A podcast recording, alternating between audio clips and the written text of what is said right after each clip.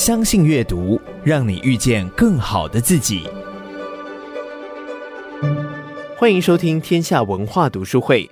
在本集节目中，阅读人郑俊德将电话专访萨提尔职场沟通名师李崇义老师，回顾李崇义老师为什么从人人称羡的戏骨回到台湾，创立长耳兔心灵维度，帮助更多的人透过萨提尔模式贴近自己的内在冰山。透过李崇义老师的分享，相信你也会更加认识自己，贴近自己，找到允许自己做不好的坦然与勇气。接下来，请听李崇义老师的精彩分享。很高兴来到今天的阅读人专题读书会。我们今天要分享的书书名叫做《冰山对话》。然后，但我们今天很荣幸，待会要把老师邀请出来，让老师用他的新书来为大家介绍介绍。然后，但我自己在读这本书，我很喜欢他书中有一些内容。他说，有效的沟通目标不在解决问题，真正的对话是以靠近自己为起点。那这个自己是我们自己的心，还是对方的心呢？哎，我们待会也来问问老师李崇义老师。Hello，俊德兄好，呃，各位朋友大家好。我相信大家一定很好奇，那老师你现在转职，你有什么样的标签？如果你要介绍自己，你会如何介绍自己呢？标签啊，啊、呃。我们每个人都有好多个身份呐。我有一个习惯哈，以前我们在工作的时候，好喜欢在 email 的下面都会弄一个签名档嘛。以前工作同事的习惯都会在下面把自己的 title 列上去。可是我对于这个标签这个东西特别的敏感，所以我从来不列 title 的。大概我只会列我的这个部门而已。那你突然问我说我的标签是什么？我想了一下，很多身份，呃。大概都会跟人家说，现在我在台上当讲师嘛，然后现在又多了一个作者的身份，还有一个就是我在二零一七年回来台湾，成立了长耳兔的这个公司，所以我也是长耳兔的创办人，所以都可以啊、呃，叫我讲师也可以，或者是这个创办人也可以。对，而且现在还多了一个作家的身份，然后但这作家身份，他可能也是一个要传播一些信念还有理念，而要传播什么？因为老师要传播叫做冰山对话。可是其实我在读你的书，也同时了解你的背景，发现你这个工作转弯跟过去的那个收入应该差别很大。因为外商公司，尤其已经当到副总裁，那个年收千万啊、破亿都很蛮有机会的。可是选择回到台湾当讲师，这个收益对比的高低实在太大。你在做这选择有后悔吗？还是你对于这个选择是一个你人生下半场的决定呢？后悔是没有啦。没有后悔，但是你说收入差异大是确实也是必然的，因为之前是一个人上班的收入嘛，然后我们以前是有公司是配股的，所以在矽谷很多的科技公司啊，这个资讯公司它都有股票的，大部分的矽谷的人，你说收入高，很多都是因为期权或股票这样来的，那薪资的部分当然也是高的，所以。你说有没有后悔啊？没有后悔，可是当时很彷徨。主要的原因是工作到了这个阶段以后，四十几岁了嘛，也不知道我后面的日子我要怎么走。然后挂了 title 是这个总裁，那再上去是什么？除非你自己创业了，当大老板，当 CEO，要不然就没有路了嘛。要不然就是再另外让别人挖角。所以我在这个职业工作上做了二十几年。不是在同一个公司哈，我大概在资讯业大概待了二十几年，陆陆续续有换公司，你就知道越换这个路呢越窄。所谓的越窄其实也是心态啦，因为原本的你的收入是这个假设三万块就可以找到工作的，可能之后五万你才会满足，后来你变八万才会满足，十万才会满足啊，所以你那个要求越来越高。不是说没有工作，你去 Seven Eleven 也是可以工作，只是说你自己的心态放不下。走到一个瓶颈，不知道该怎么办，然后非常的惶恐，我就经常的跟我太太说，这个工作实在是不想干了，然后要背着那个业绩，然后公司也在看，很多的同侪也在看，那我们竞争很激烈嘛，我自己的这个公司当时大概有两千多人吧，那我在前一家公司，呃，带的部门有一千多人，我是后来因为跟着我前东家前老板出来成立另外一个公司。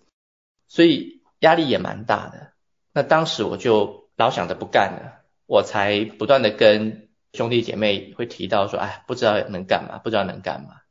那是因为我的大哥重建之前，可能有一些读者对于李重建呃有一些认识，因为他出了很多的书，他大概在台湾铺垫萨提尔模式已经好多年了，是一二十年有了，他就很鼓励我说，你要是不想干了，就回来台湾吧。好，我当时在矽谷嘛，可是我很不愿意的啦，老实说，因为就像俊德刚刚说的，呃，一方面收入高，回来台湾你能干嘛？你又不能够。保证我一定有好的收入，拿不出保证啊。第二个，我能做什么呢？即便你推广萨提尔模式推了这么久，我什么都不会啊。我对心理学还甚至有排斥呢，我怎么会愿意？那是因为后来我的爸爸在二零一五年的时候他过世了，我才回来到台湾，在跟我兄弟姐妹一起帮我爸爸办后事的时候，我大哥重建才邀请我。去听他的演讲，是那个时候我才开始比较多的接触，因为以前都是听重建在说，重建我们每次聚会啊，或者在家族的群组里面，他就会分享了啦。其实，比如说他哪一些人啊，有什么个案有趣的啦，或者是三田模式的应对姿态是什么，他大概都会分享一些啊。我们当时就是啊，听听就可以了，没有想那么多。那是因为后来听了他演讲，哎，才开始发现有一个新的领域。我这个也写在书里头。在没有听他演讲之前，我大概都是很惶恐。听了他演讲之后，我还是很惶恐。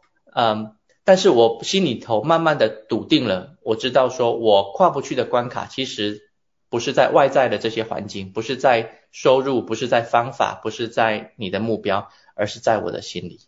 嗯，如果我能够跨越了这个关卡，其实我做什么都可以啊。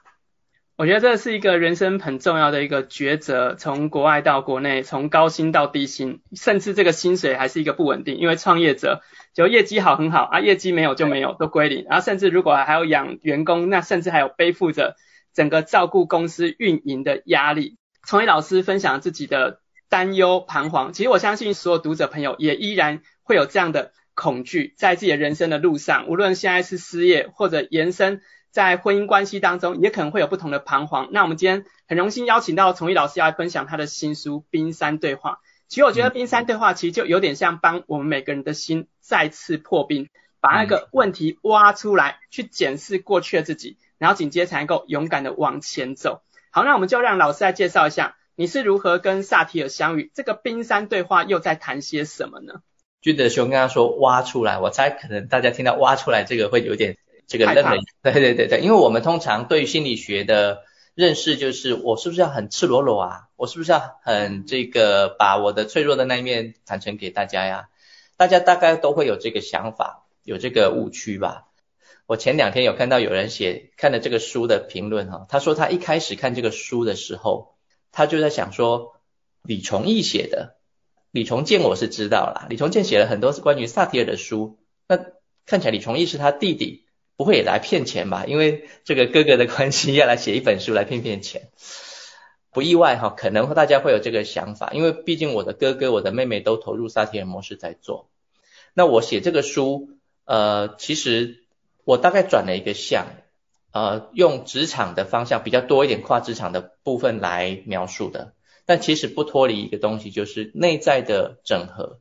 嗯，我们要。进行到所有的沟通对话以前，其实很重要的一个环节就是我内在如何去整合它。那我成立了长耳兔的这个机构，邀请了很多的萨提尔老师，也托重建的福，他也帮我引荐了很多的萨提尔老师。我就不断的学习投入，然后在学的时候，我就不断的在思考这个东西如果放在不同的情境可以怎么操作。那我相信很多人来长耳兔上课的一些伙伴们，大概都会看到我。早期在长耳兔开放授课的时候，我都会在现场看很多的老师上课，每个老师们我都上了好多遍，尤其是重建的课程，我真的上了很多遍。那不瞒大家说，其实这种课程啊，每一次上都有不同的体会，因为它的核心在哪里？以前我们刚开始认识的时候，都是从理论知识来接触，可是，在工作坊的现场，它反其道而行，它是从现场的所有的人开始来接触的，也就是说，每一次参与的人不一样，他激荡出的火花，他的故事就不一样。所以我好喜欢看现场的老师们，他是怎么面对不同的学员们提出来的问题。那有一些学员们他是家庭的问题，有一些学员们是职场的问题，有一些是伴侣、亲子的问题。那看久了以后，我大概知道脉络了，我就开始去思考，我如果要上台说的话，我要怎么去诠释这个东西。慢慢久了以后，我大概自己有我自己的一套系统出来，我就把它整理了，放在这本书里头。所以我这本书大概在一年多以前我就构思完成，大部分都是这个职场的案例，因为我发现讲。职场的这个书籍稍微少一点，那前辈像陈茂雄老师，他之前有出过两本书跟职场相关的，他比较偏教练模式的。像重建的书、怡婷的书，大概都是偏这个家庭啦，还有就是教室啦、师生之间的。那所以我切入的这个对象虽然是职场，其实它都一体适用的。萨提尔女士，她是二十世纪很伟大的家族治疗的先驱，那她把冰山作为人的隐喻，也就是说，啊、我们都知道冰山的上层就是冰山一角，冰山的下层其实占了水平面之下的这个部分占了十分之九左右吧。通常我们看待一个人，我只看得到人上面的一角的话，我就来开始评判了，或者是我就来开始给方法、给目标了。你都不认识这个人的主体在那冰山下面的那一个区块，你就来评判，你就来给目标，那当然。很多时候你沟通就会受挫，大概架构是这样来的。对，其实我觉得从您自己的分享当中，我觉得你切出一个很明确的主题，就是你在帮助那些在职场上面、在工作上面遇到压力的人，试着帮他们突破他们内心的可能遇到的盲点，让他们能够理清，哎，那紧接下来我的下一步是什么？有些读者也留言说，哎，有时候要突破心理障碍很重要。在意别人看法，就什么都不用做了。因为我相信，当你出版了你的书，的确会有人把你的作品跟你的哥哥比较，甚至可能会跟你的妹妹比较。因为我相信有些读者，他对你们家不是那么熟悉，会想，哎，李从建啊，那出了一个李从义，他是谁？然后那又有一个叫李怡婷，那又是谁呢？好，后来大家去理解才发现，哦，原来大家都是一家人，所以这一定会有或多或少不同的声音出现。然后，当然这就需要自己突破自己的心魔。可是，当你们一家人啊，都全部投入在萨提尔，你们彼此会有这个关于自己在教学经验的分享交流，还是会有一些冲突发生吗？会，还是会的。大家不要以为说那个所有的心理师都不会，老司机都不会翻车的，一样会的。你看那个这些大师都一样的，讲台上的讲师，他的生命当中其实还是会有很多的挫折的。那现在我们呃兄妹之间彼此。跟以前最大的不同就是，你懂得一个人的冰山的话，你大概就知道，我们其实都跟兄弟姐妹或者是爸爸妈妈，我们都有爱的连结的，我们就不会这么纠结在这些事件里头了。比如说，他可能对于某些事情有不同的看法，我也有不一样的这个想法，那我们彼此都可以尊重不同的想法，这个是现在我们见到面大概都会。有的共同的一个方向，我们比较不会一直纠结在自己的想法里头、观点里头，那都会知道说我们彼此之间都是有爱的互动的。可是以前过去的我们看不到这个，以前的我们就会看到，就是如果大家知道我的家庭状况的话，重庆这个大哥，他以前就是比较属于就是指责啊，或者是超理智的啊。我说这两个应对姿态哈。看到弟弟妹妹就要管教一下，你怎么不好好念书啦？你怎么不好好工作啦？你怎么不常回家啦？等等的哈，这个就是看到一件事情的表象，他就会要做评论。各位，你如果听到这样的话，我不知道你们家庭里头的家庭状况是什么。如果你有这样的哥哥，你想回家才有鬼，对吗？每天都在骂你，越骂你就越不想回去。我又不是头壳坏掉，回去就让你骂。那你就知道以前我们的脑袋里面都在干嘛？纠结在方法，纠结在目标，就是我要达成一个目标，就是作为弟弟的你，你怎么不常回家？你不常回家，我就要告诉你方法，你至少一个礼拜要回来一次，或至少你过年过节至少要回来一下吧，端午节、中秋节你要回来吧，我都在讲方法，我告诉你一个方法。可是我听了以后不爽啊，你自己都没有这么做，你凭什么管我？嗯，所以。过去的我们都纠结在方法上，你你忘了一件事情。假设我拿我大哥跟我的这个情况来做比喻好了。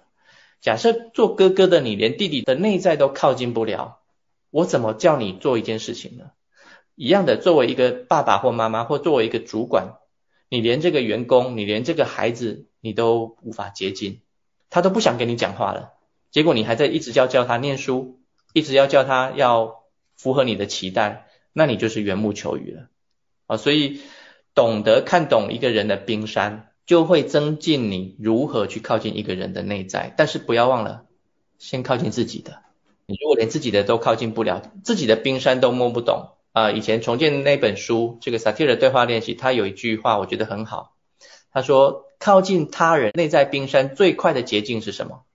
靠近自己的冰山，是对，所以靠近自己的冰山，才能够靠近他人，才能够读懂他人的心。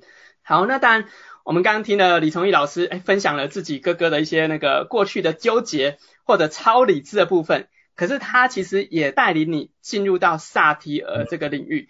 我很喜欢他在你书中，他为你写了一段话，前言当中他提到说：“我可以做得不好吗？”其实我觉得这段故事真的很感动，诶，我们邀请崇义老师来分享这一段你听到的，因为我相信这也是影响你后来决定走进萨提尔其中一个很关键的一段话。好，当时是因为我去看了重建的演讲，他跟一个妈妈在谈话。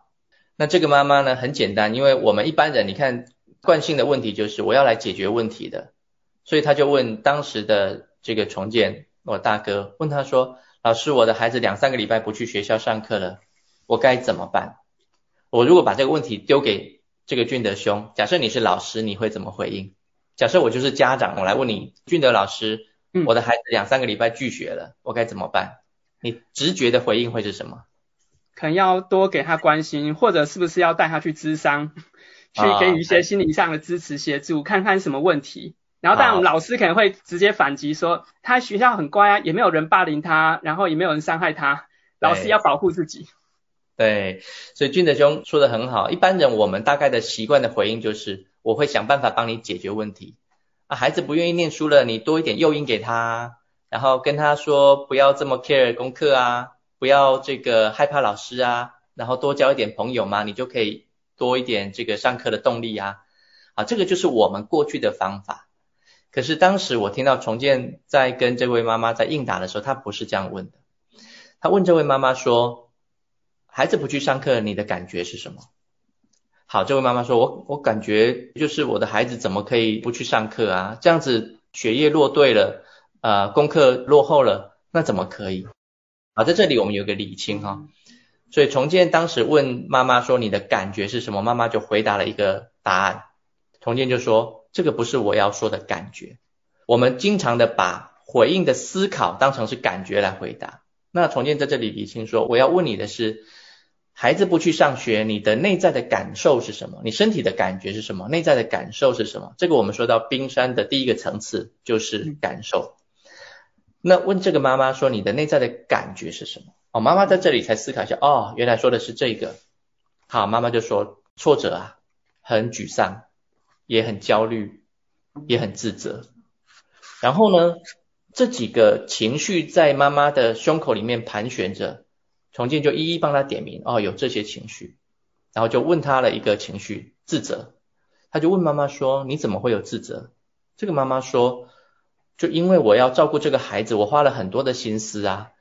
为了他，我甚至辞去工作，我没有上班，我就是想要好好的陪伴他念书。结果没想到。”他到了国中二年级，他就说他不想去了。我觉得好自责，怎么会这样？所以重建在这里问他：你是在乎努力过程的人，还是重视结果的人？这个妈妈说努力过程吧。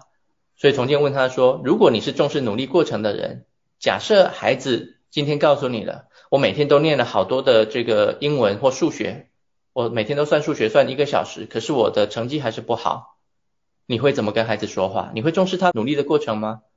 这个妈妈说会啊，当然我会跟他说，功课不好没关系，妈妈还是很爱你的。那重建在这里把画风从孩子的身上挪到妈妈的身上。他说，如果你是重视过程的人，那么你怎么看待一个努力的妈妈呢？你会去允许她也会犯错吗？她也会失败吗？他在这里就愣了一下，他说，老师，我从来没有想过这个问题。他说。嗯我是不是应该要去看一看我自己的内在的状况？所以重新在这里就跟他说，如果你也是能够看重一个人努力的过程，那么身为一个努力的妈妈，能做得不好吗？这个妈妈在这里就突然感觉到被撞击了，所以眼泪就开始流下来他。说：“老师，我从来没有这样看过我自己，我从来没有想过我是不是可以接纳我做得不好。以前我都把眼光放在外面，放在我的先生，放在我的孩子身上，我都可以允许别人做得不好，我怎么就不能允许我？所以这句话一出来就砰，就同时打中了我的内在，因为我当时想换工作，我不知道能干嘛嘛，不是在于我。”活不下去，我也有一点钱了，我也有技能了，或者是说我也有一些想法了，可是我就跨不出去那一步。那步是什么？我不能允许我做的不好。可是不是按照道理说，我是最靠近我的人吗？我不是最应该是最接纳跟所以允许我做的不好的人吗？怎么我一直会不能允许呢？所以我开始思考这个题目。如果我是能够靠近我的人。那么我可以做的不好吗？如果我做的不好，我可以接纳吗？我一直把这个题目带回到美国，每天就思考着，我真的可以做的不好吗？好，我后来真的想通了，我决定了，我要作为一个最支持我自己的人，我要允许我做的不好。所以当我想通了这一点，我就跟我太太说，我们做一把吧，尝试一把就是让自己失败，我就回来失败吧。因为我可以做的不好啊，大概就是从这个关卡过来的。对，我相信这也是给所有朋友的一个提醒，就是我们要接纳我们的失败，接纳我们的软弱，接纳我们的彷徨，因为这所有一切都是我们自己。当我们能够接纳自己，我们才能够接住我们身边的人。因为有时候我们是连自己都没办法接住，却硬要去支持别人的时候，哇，那个。其实反而会心力交瘁，你会好像我接不住他，可是我又想接，我又想支持，可是你有很大的一个脆弱感在自己的内心当中。其实我们今天邀请老师来分享冰山对话，其实也在解构大家的心，来认识自己，了解自己的不好，可是接纳之后，我们才能够不断的修补它，或者让它持续的再次坚强。感谢你收听天下文化读书会。如果你喜欢我们的节目，请订阅一号课堂 Podcast，并分享给你的亲朋好友，支持我们制作更多优质的节目。